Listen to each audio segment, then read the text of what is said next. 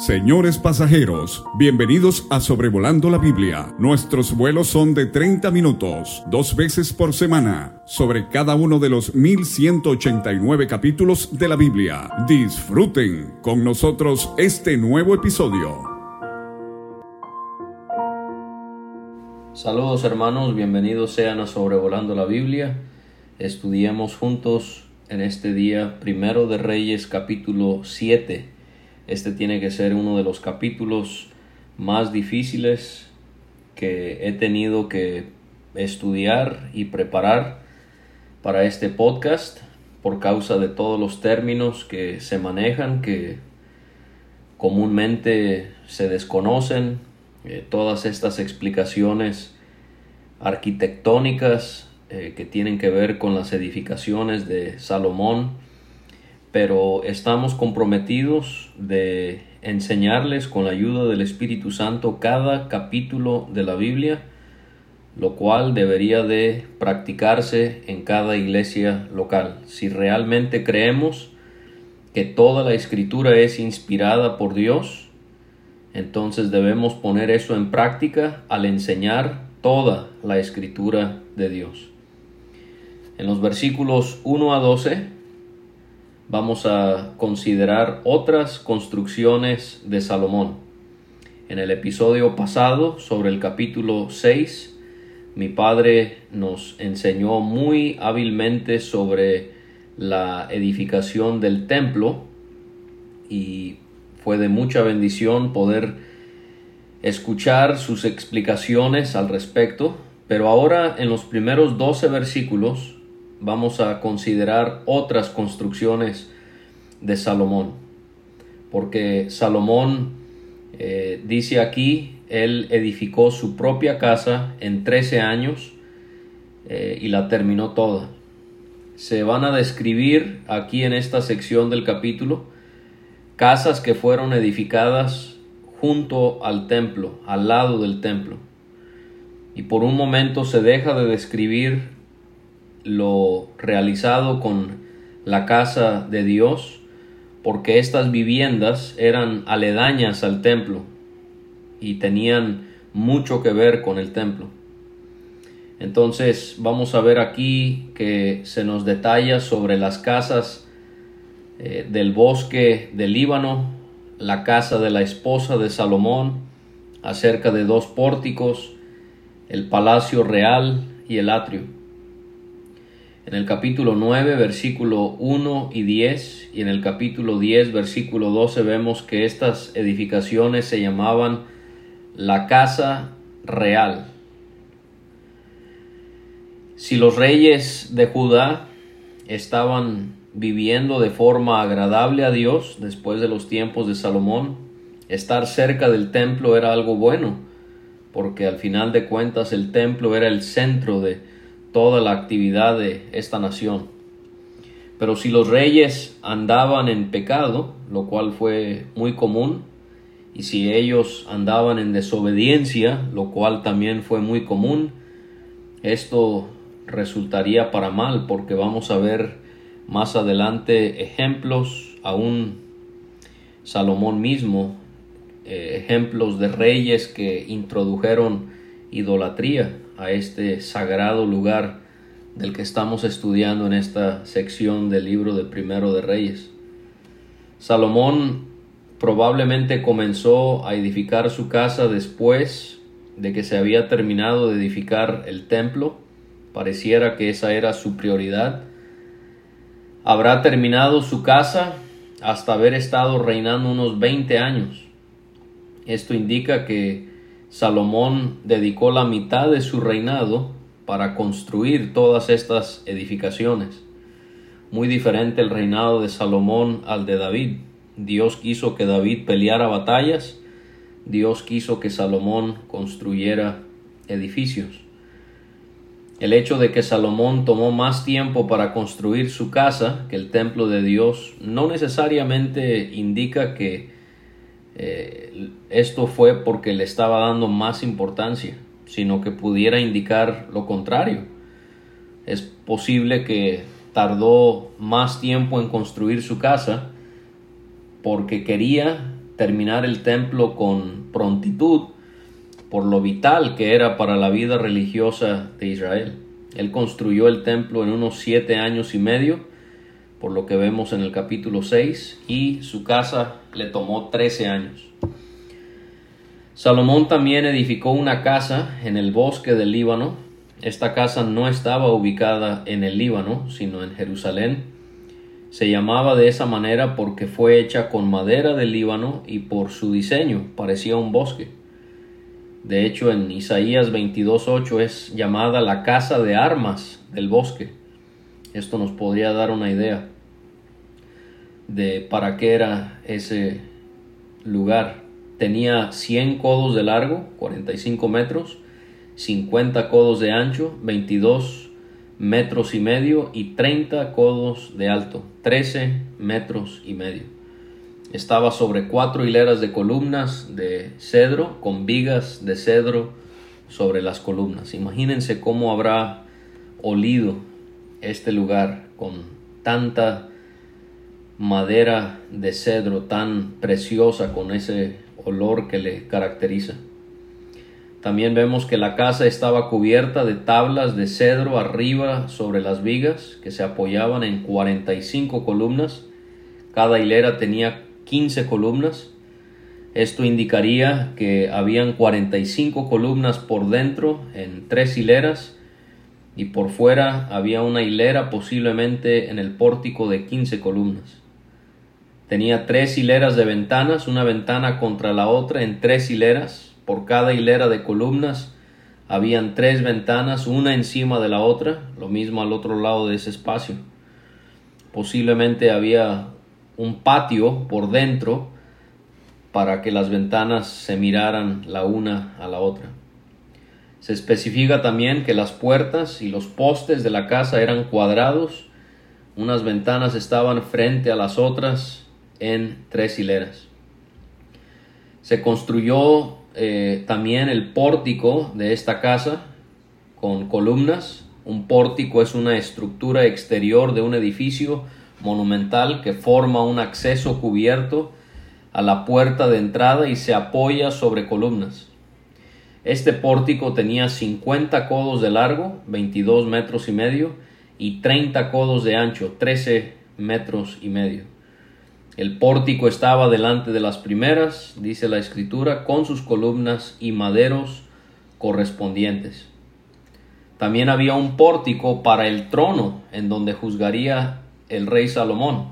Este sería llamado el pórtico del juicio, y este también iba cubierto de cedro del suelo al techo, y de aquí gobernaría Salomón.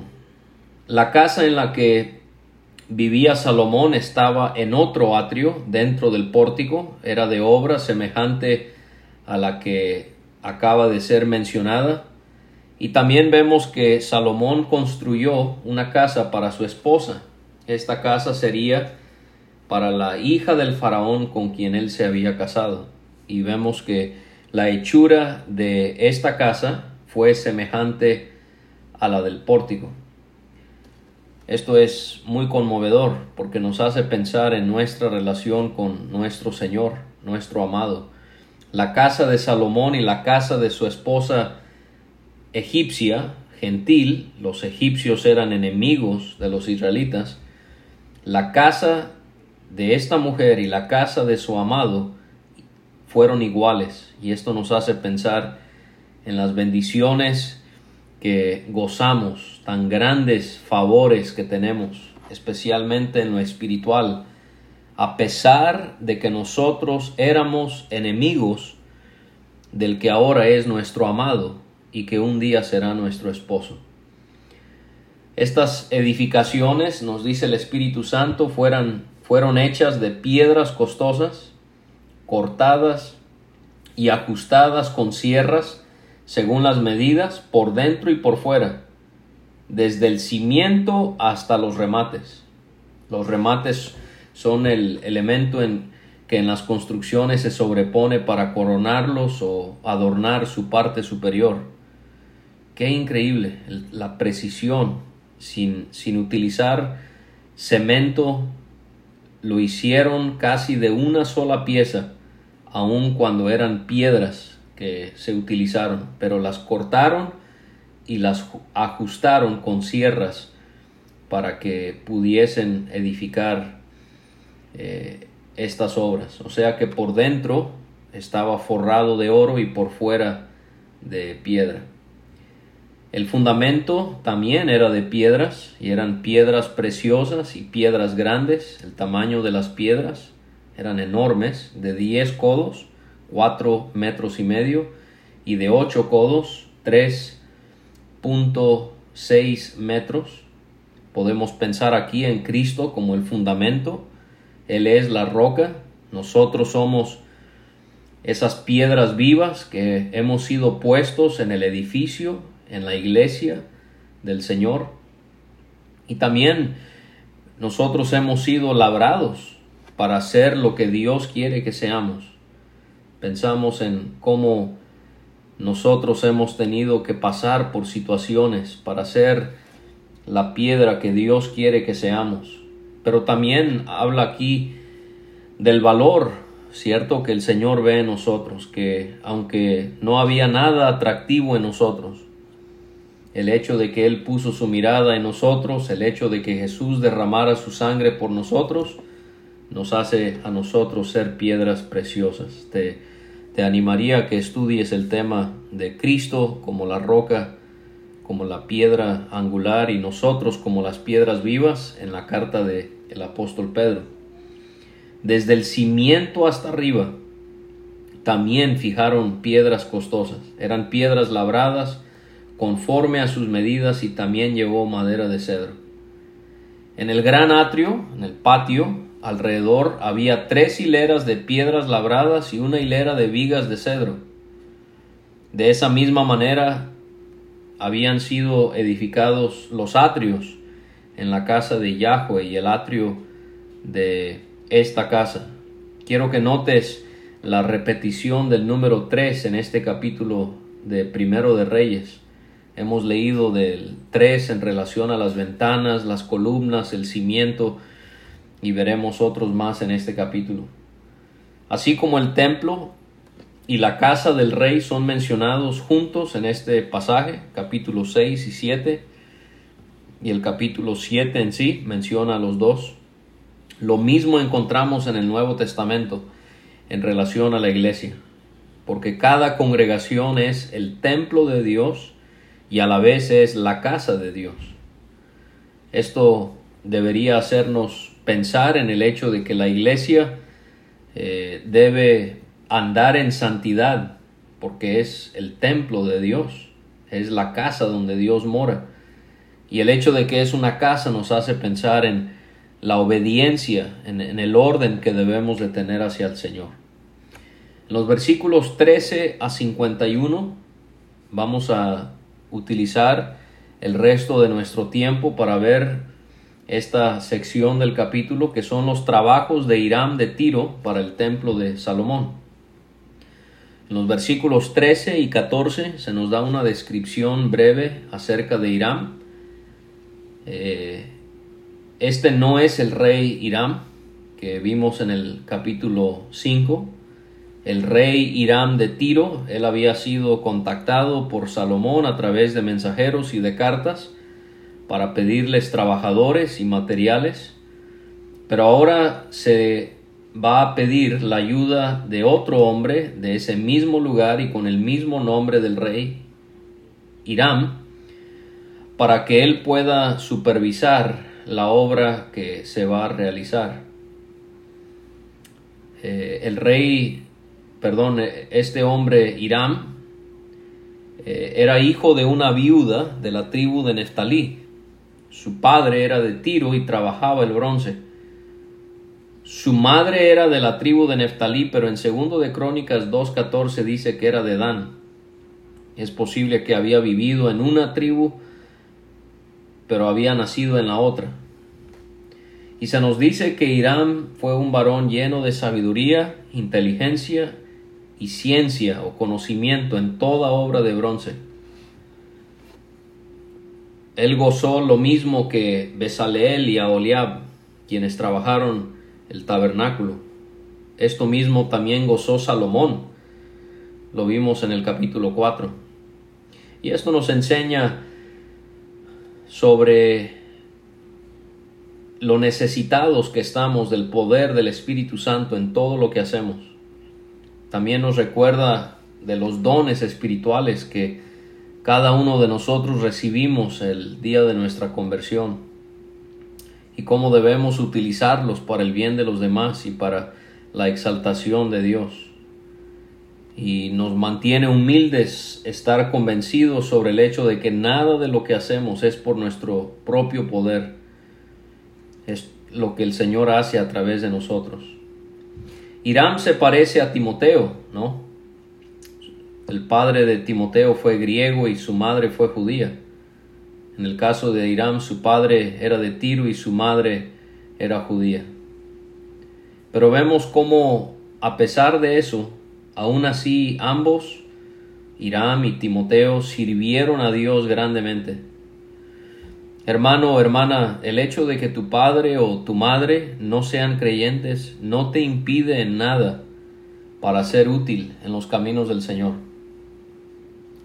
Tú puedes servir grandemente a Dios como lo hicieron Irán y Timoteo. Otra semejanza entre estos dos es que ambos trabajaron con alguien de experiencia, Irán con Salomón y Timoteo con Pablo. Siempre es bueno tener a mentores que nos ayuden, nos aconsejen y nos guíen.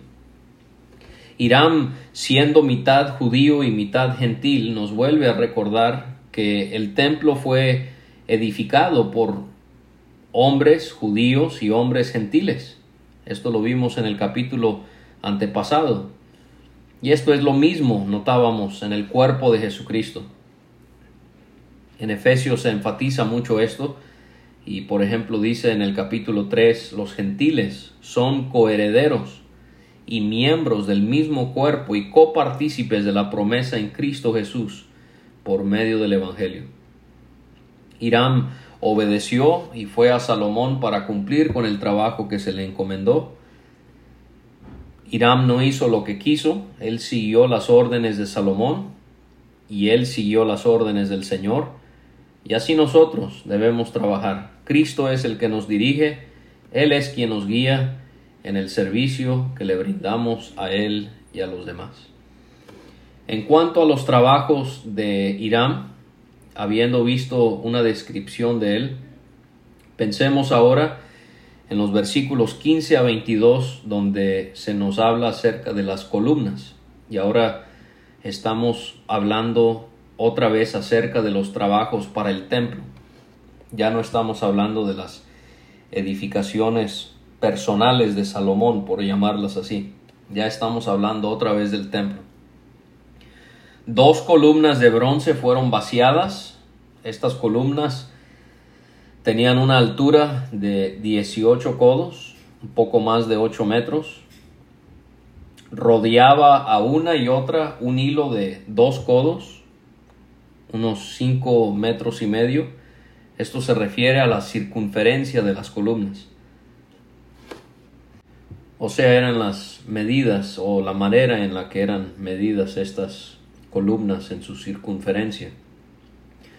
Estas columnas pueden ayudarnos a pensar en la importancia de que en la iglesia hayan líderes, pueden ser hermanos o hermanas, que de una manera u otra puedan servir en la iglesia y puedan ser como columnas así como de acuerdo a Gálatas 2.9 lo fueron Jacobo, Pedro y Juan.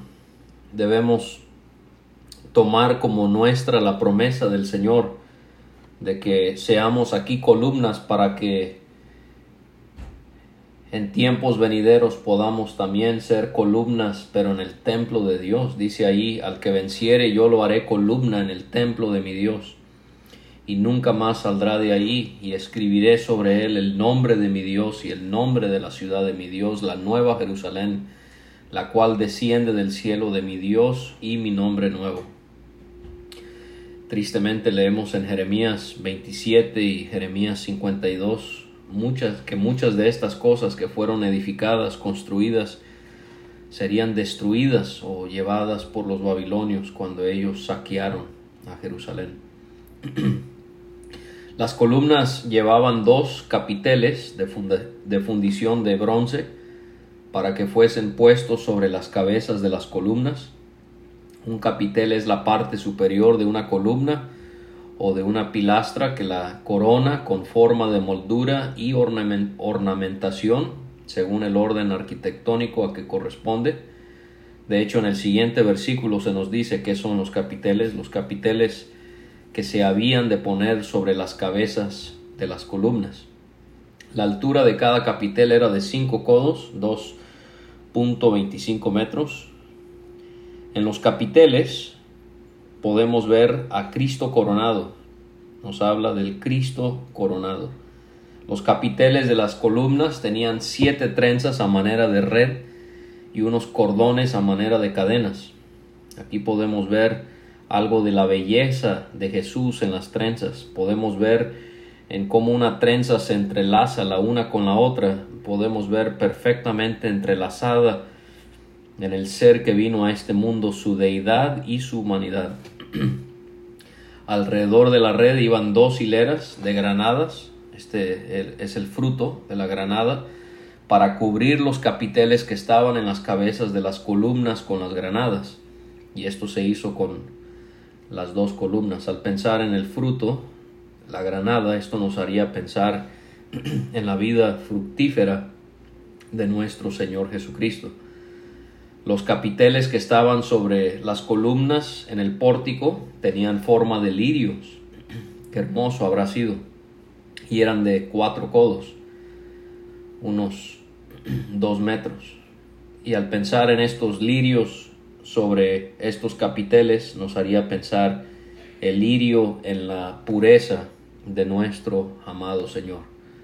Los capiteles también tenían 200 granadas en dos hileras alrededor de sí mismos. Iban encima de su globo que estaba rodeado por la red. O sea, describe la forma de los capiteles sobre las columnas en forma de globo. Estas columnas fueron levantadas en el pórtico del templo. La columna del lado derecho fue llamada Jaquín, que significa Él establecerá. Eh, refiriéndose a Dios, él establecerá. Jaquín fue sacerdote en los tiempos de David.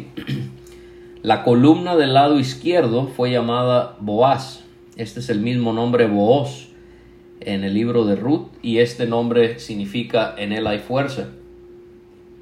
Sabemos que David fue descendiente de Boaz.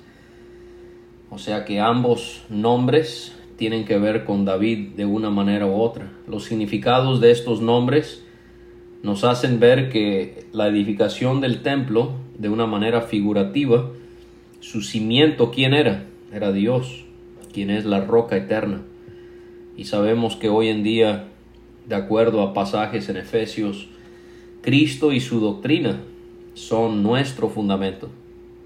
No los apóstoles en sí, sino lo que enseñaron los apóstoles y ellos se dedicaron a enseñar las enseñanzas de Jesús. Y en la cabeza de las columnas fueron puestas tallados en forma de lirios, y con esto se acabó la obra de las columnas.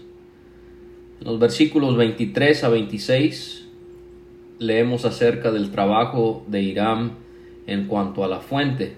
Irán fundió un mar de 10 codos, 4 metros y medio de un lado al otro. Cuando habla de mar se refiere a un lavacro, una fuente de agua, era perfectamente redondo. Eh, sabemos que esto también estaba en el tabernáculo. Su altura era de 5 codos, 2.25 metros. Lo ceñía alrededor un cordón de 30 codos, 30, perdón, 13 metros y medio. A este mar, a este lavacro, esta fuente de agua, le rodeaba por debajo de su borde alrededor unas bolas que eran como calabazas habían diez en cada codo, que ceñían el mar alrededor en dos filas. Estas fueron fundidas cuando el mar fue fundido. Estas calabazas y estando relacionadas con el agua, habla del fruto que produce la palabra del Señor en nuestras vidas. El mar descansaba y se apoyaba sobre doce bueyes, tres miraban a cada dirección las ancas las partes de atrás de las piernas, estaban hacia la parte de adentro. Los bueyes nos hablaría de la fuerza del servicio, pudiéramos aplicarlo a nuestro Señor y también a nosotros. Animales mirando a cada dirección pudiera simbolizarnos eh, la pureza ofrecida para todos a través de los sacrificios realizados en el templo. Se nos da el grosor del lavacro de este mar, era de un palmo menor. El borde fue labrado como el borde de un cáliz, o sea, un vaso, una copa, con flor de lis o lirios. Cabían en él dos mil vatos, un vato, 40 litros. Esto quiere decir que habrían unos 80 mil litros de agua en el mar. En segundo de Crónicas 4.5 habla de 3.000 vatos. Quizás esa era su máxima capacidad, pero pareciera que normalmente llevaba, contenía 2.000 vatos, que es el número que se da aquí. Este mar era para que los sacerdotes se lavasen al ministrar en el templo. Esto habla de la santidad que Dios requiere en aquellos que le van a servir. Nuestra agua es la palabra de Dios Salmo 119, 9, ¿con qué limpiará el joven su camino? Con guardar tu palabra. Salmo 119, 11, en mi corazón he guardado tus dichos para no pecar contra ti. Efesios 5, 26, dice Pablo acerca de la iglesia, habiéndola y de Cristo, habiéndola purificado en el lavamiento del agua por la palabra. En los versículos 27 a 39 vamos a ver una descripción de lo que vamos a llamar fuentes portátiles, porque se hicieron 10 basas, estos son pedestales, bases de bronce. Una base era una base o fundamento en que se asienta una cosa. Estas tenían cuatro codos, 1.80 metros de largo, cuatro codos de ancho y tres codos, 1.35 metros de alto. Las basas tenían unos tableros o bordes, los cuales estaban entre molduras. Una moldura es un componente decorativo en relieve. Sobre los tableros o bordes iban las molduras.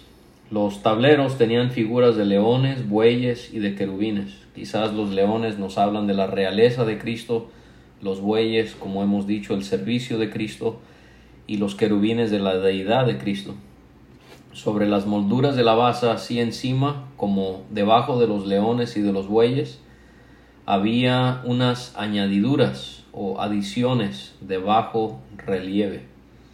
Cada base tenía cuatro ruedas de bronce con ejes de bronce. En sus cuatro esquinas habían repisas de fundición que sobresalían de los festones. De esa manera quedaron abajo de la fuente. Los festones en la arquitectura es el contorno de una superficie en el cual se ven alternadamente partes cóncavas y convexas. La boca de la fuente entraba un codo, 45 centímetros, en el remate que salía para arriba de la casa. la boca era redonda, era de la misma hechura que el remate. El remate era de un codo y medio, unos 67 centímetros.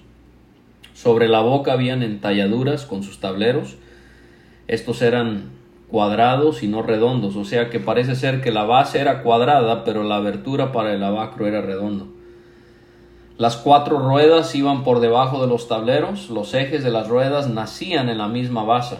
Las ruedas tenían una altura de 1.5 codos, o sea, unos 67 centímetros. Las ruedas tenían la misma forma que tenían las ruedas de los carruajes.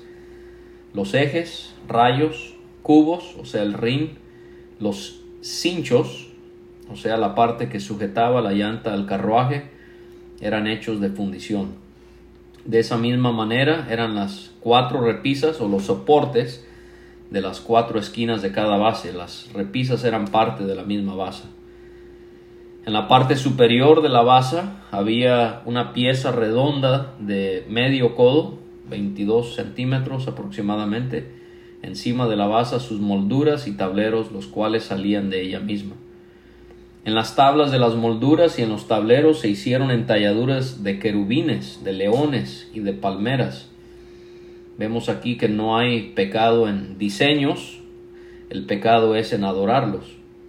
Y estos se hicieron con proporción en el espacio de cada una y alrededor otros adornos.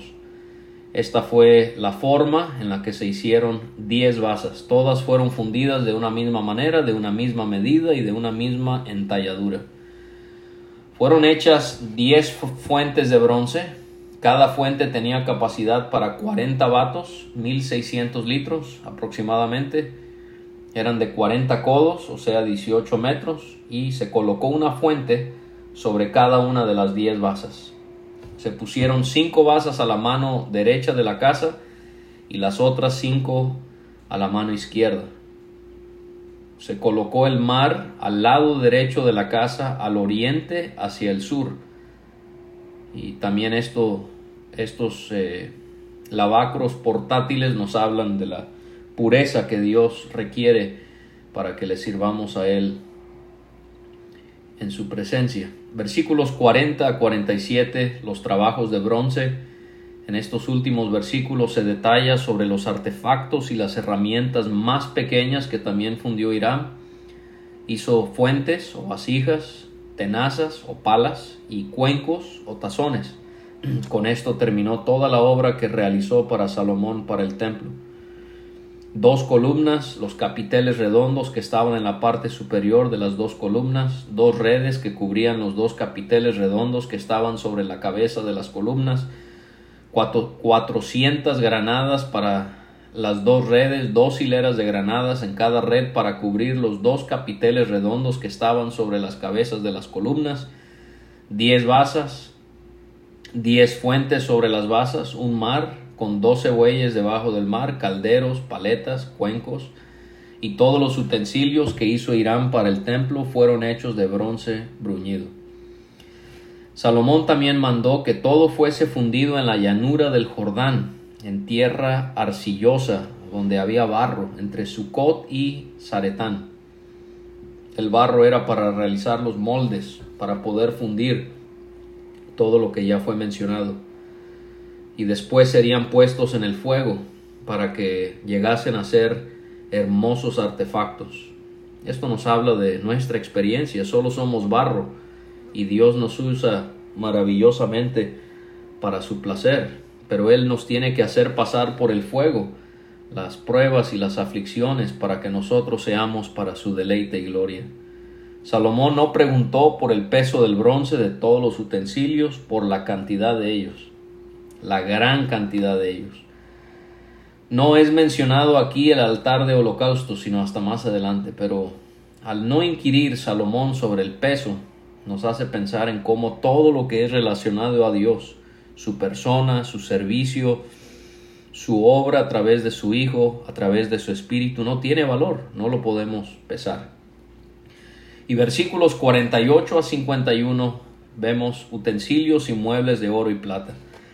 Salomón hizo todos los enseres que pertenecían a la casa de Yahweh, un altar de oro, una mesa de oro. El altar de oro sería el altar de incienso, lo mismo vimos en el tabernáculo, una mesa de oro sobre la cual iban los panes de la proposición, lo mismo vimos en el tabernáculo, solo que en segundo de Crónicas 4:8 vemos que realmente eran 10 mesas. Quizás aquí solo se menciona una porque solo se usaba una a la vez. Eh, habían cinco candeleros de oro purísimo a la mano derecha y otros cinco a mano izquierda. También habían, había un candelero en el tabernáculo. Eh, iban frente al lugar santísimo con las flores, las lámparas y tenazas de oro. Eh, solo para recordar cosas que ya hemos visto aquí en Sobrevolando la Biblia, el altar de oro nos hace pensar en Cristo como nuestro intercesor porque se relaciona con las oraciones, el incienso, eh, la mesa de oro nos habla de Cristo, el pan vivo del cual nos alimentamos. El candelero nos hace pensar en Cristo como la luz del mundo, como aquella luz que nos guía a la salvación, nos guía en nuestro andar. Eh, entonces estos candeleros iban frente al lugar santísimo con las flores, las lámparas y tenazas de oro. De igual manera los cántaros, despabiladeras, tazas, cucharillas, e incensarios de oro purísimo, también los quiciales o las bisagras de oro de las puertas de la casa de adentro del lugar santísimo y los de las puertas del templo, y de esta manera se concluyó todo el trabajo que dispuso hacer el rey Salomón para la casa de Yahweh. Salomón metió todo lo que su padre David había dedicado, plata, oro y utensilios, todo lo depositó en las tesorerías de la casa de Yahweh.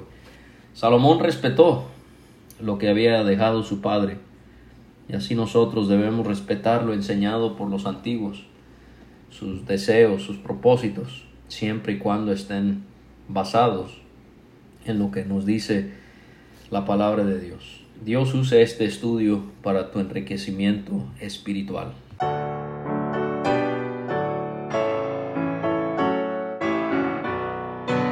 Muchas gracias por escuchar. Puede conseguir todos los episodios de Sobrevolando la Biblia en aplicaciones de podcast como Spotify o Pocket Cast para recibir dos audios por semana a su WhatsApp. Envíe un mensaje al más 52 322 349 2258 y no olvide añadir este número a sus contactos. Hasta la próxima.